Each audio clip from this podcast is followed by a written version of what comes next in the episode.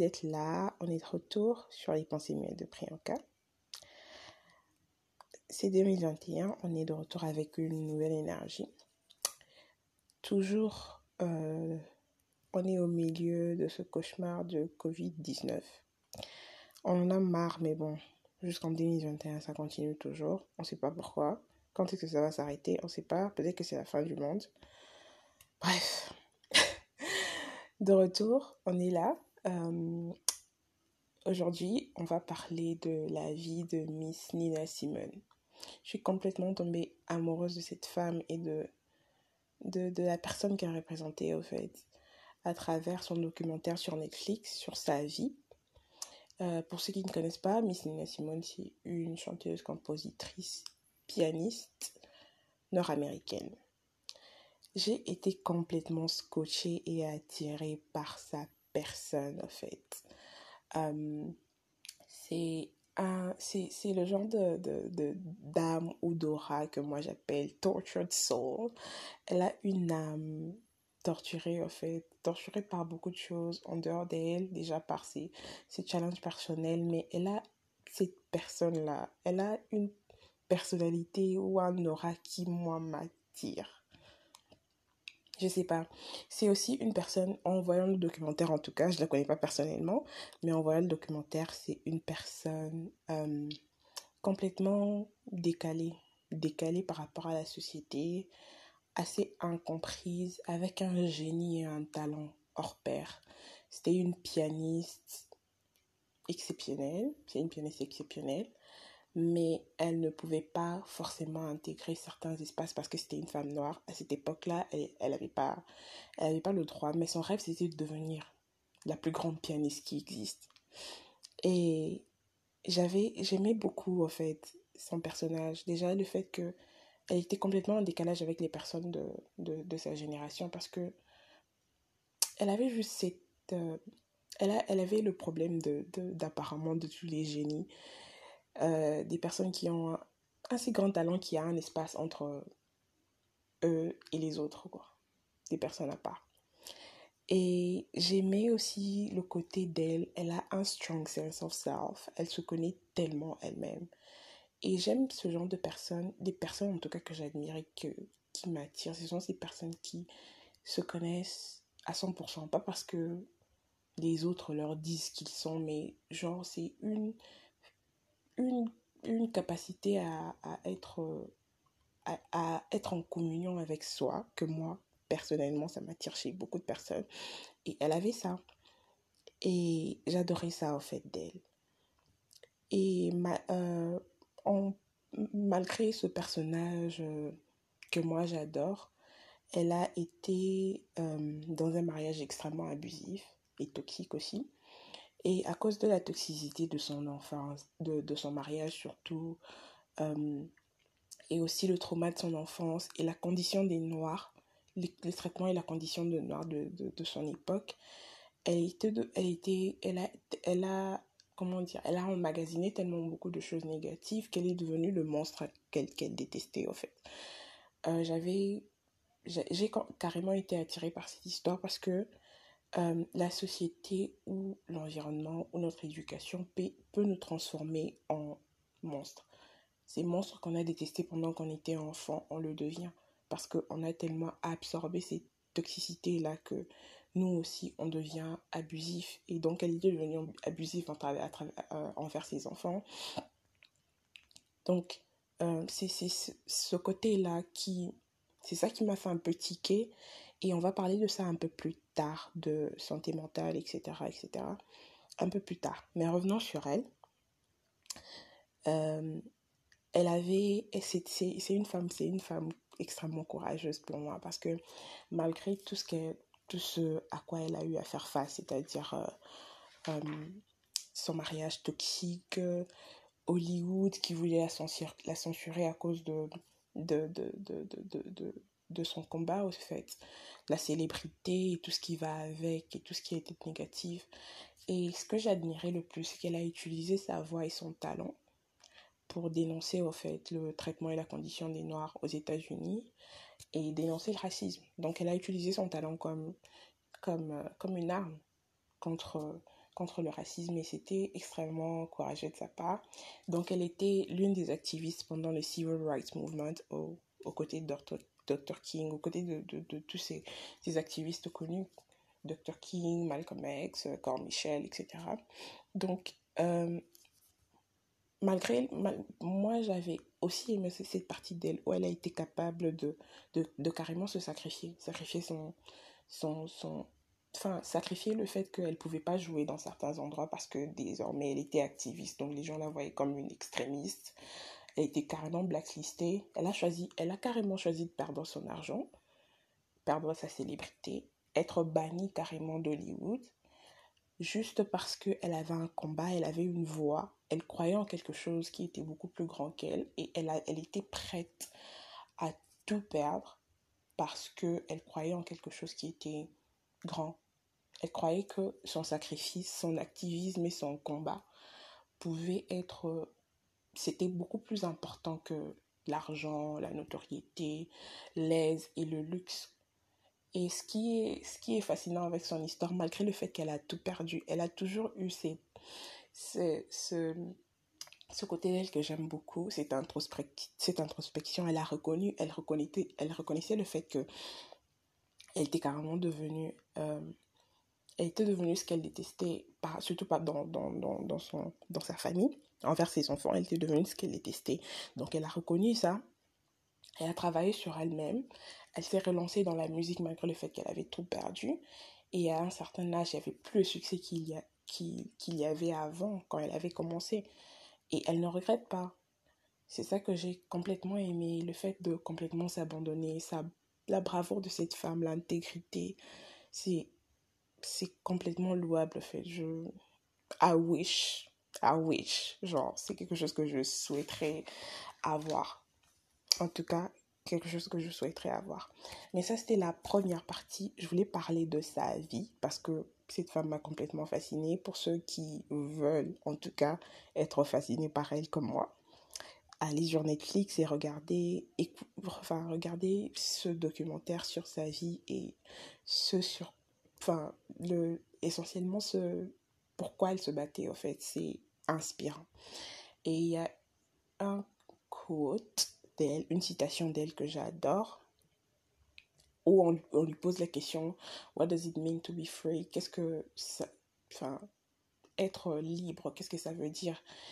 Et elle répond que freedom means no fear. Genre, euh, être la liberté, ça veut dire ne pas avoir peur. Parce que moi, personnellement, ça, ça, ça me parle à 100% parce que j'ai des grosses peurs. Genre, si j'arrivais carrément à me libérer de toutes mes peurs. Aïe, n'en parlons même pas. Bref, ça c'était la première partie de, de, de mon podcast euh, de cet épisode en tout cas, qui a carrément inspiré euh, la deuxième partie, dont je voulais parler il y a quelques mois, mais je ne, savais pas trop comment la placer. Et ça, tombe parfaitement, ben, ça tombe à un moment parfait maintenant là. Je voulais parler un peu de santé mentale, un tout petit peu quand même, parce que je ne suis pas experte, donc je ne voudrais pas m'étaler sur le, sujet. Mais je voudrais parler un tout petit peu de santé mentale, un peu de trauma, et un peu comment est-ce que ça a un lien avec, avec notre, capacité de, notre capacité de se déterminer. Et ça, ce sera pour la deuxième partie.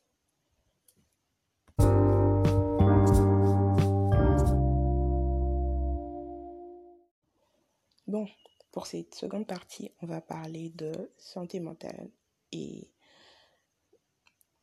dans je voudrais pas parler euh, en détail de, décrire ce que c'est etc mais parce que déjà je suis pas experte il faut s'adresser à un expert pour ça donc il faut un peu arrêter de donner des informations quand on ne sait pas donc je voudrais parler un peu du côté tabou de la santé mentale parce que déjà quand on est mal physiquement, genre t'as mal à la tête, t'as mal à la jambe, carrément tu en parles ouvertement, on te dit va voir un docteur, va voir un médecin, c'est sûrement ça, c'est sûrement ça.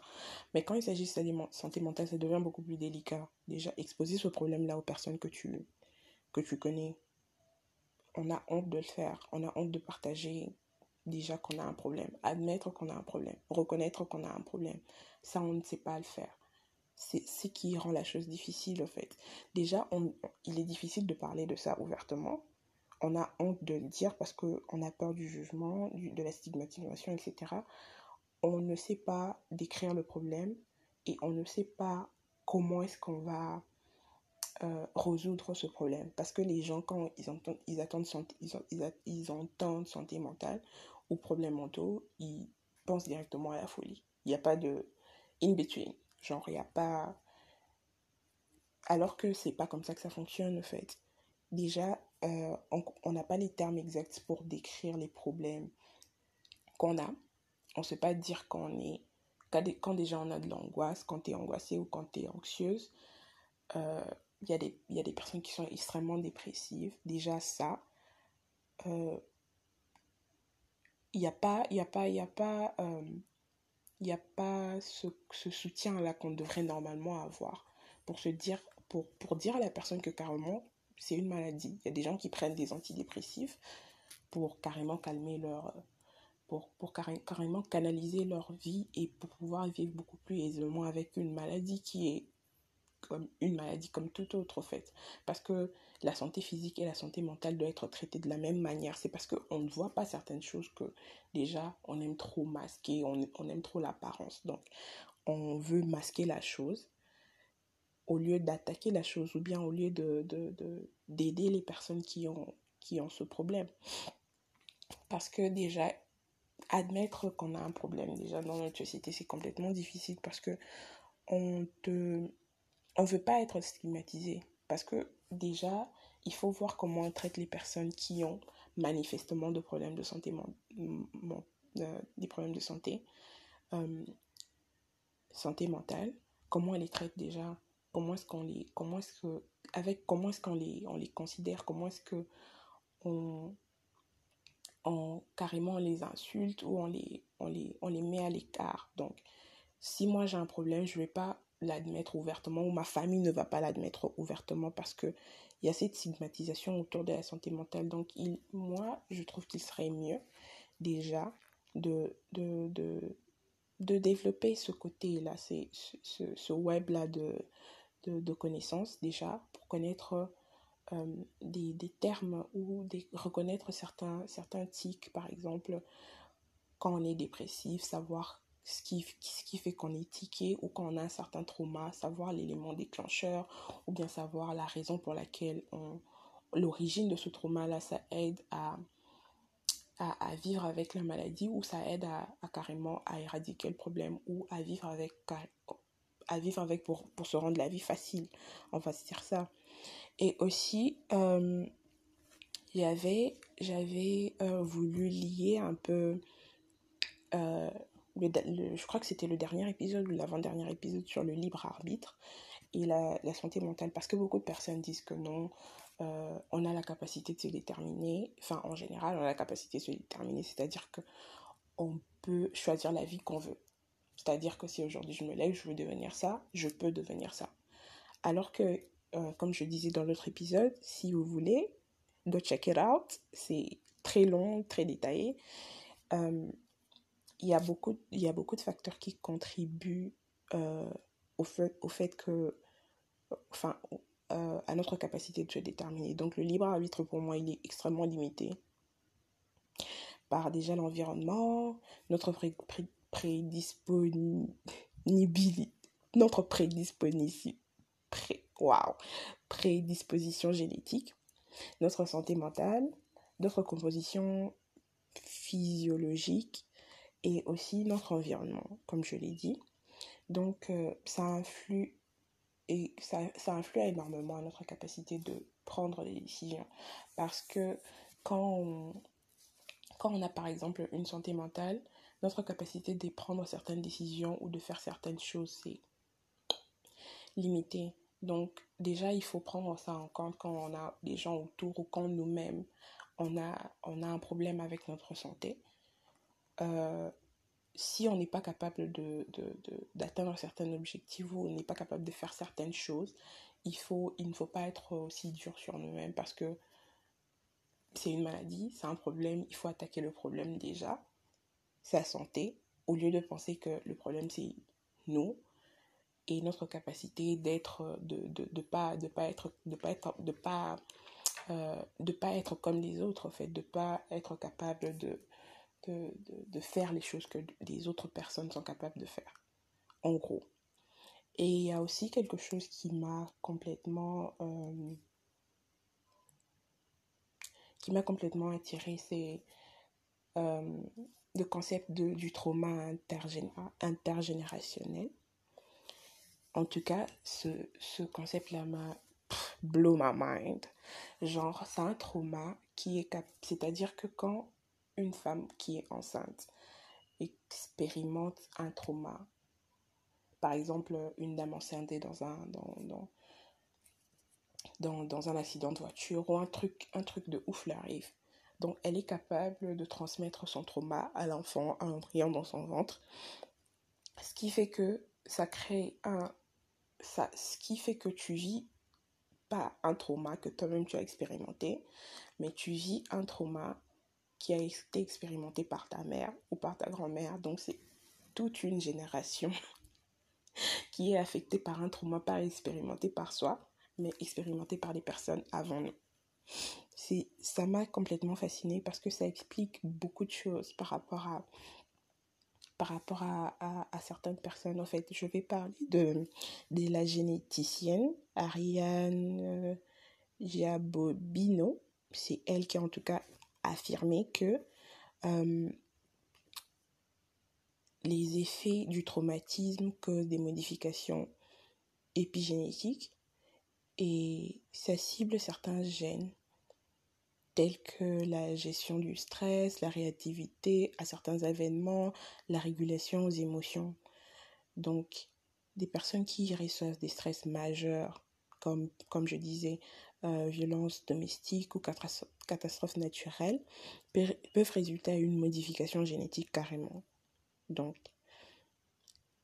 euh, et aussi, ça a été expliqué par le fait que un groupe de personnes qui ont partagé une certaine histoire, par exemple, euh, l'Holocauste, des personnes, des personnes qui ont été attachées à l'histoire-là, les Juifs, euh, ce trauma à l'intergénérationnel, pas nécessairement par rapport à leur modification génétique, aussi par rapport au fait que c'est l'environnement, c'est cette histoire commune-là qu'ils ont partagée, donc c'est ce traumatisme-là ce qu'ils partagent.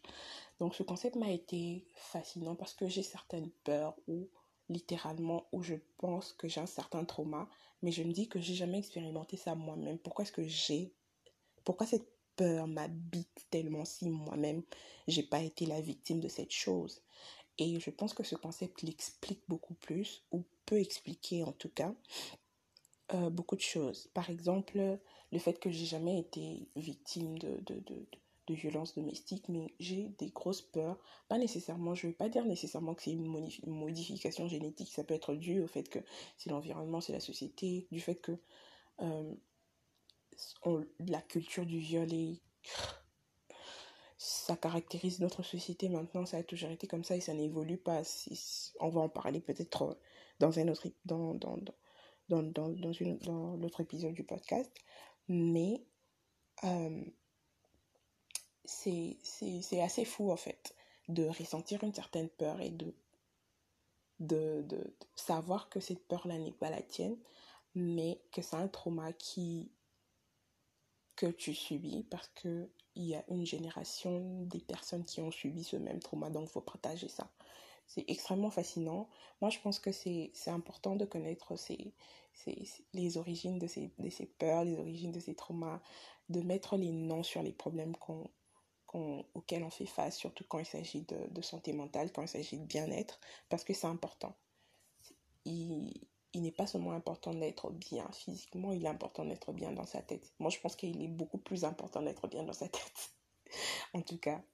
Bref, je pense que j'ai dit tout ce que j'avais à dire aujourd'hui. J'espère que vous avez aimé, euh, que vous allez partager, qu'on va en discuter sur la page Instagram, comme d'habitude. Et merci de m'avoir écouté.